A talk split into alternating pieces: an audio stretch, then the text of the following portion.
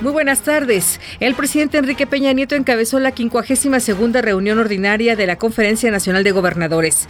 Luego de agradecer la invitación a este evento, el primer mandatario aprovechó para elogiar la importante labor que realiza la CONAGO para lograr consensos frente a los retos que enfrentan como gobiernos locales. El presidente hizo especial énfasis en la lucha contra la delincuencia, por lo que también agradeció el apoyo de las Fuerzas Armadas en la captura de peligrosos delincuentes, como el operativo de ayer, que permitió la detención del presunto sucesor de Joaquín, el Chapo Guzmán. 2017 nos presentó un desafío mayor. Los índices de criminalidad en diferentes entidades federativas nuevamente empezaron a regresar a escenarios del pasado que no queremos que vuelvan.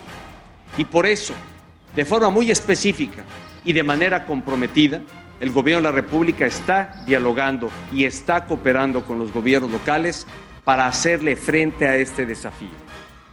No podemos permitir que los esfuerzos que se habían logrado en el pasado reciente, en el que habíamos logrado ya eh, lograr una tendencia a la baja en la criminalidad de distintos delitos que se cometían en esas entidades, nuevamente estén regresando.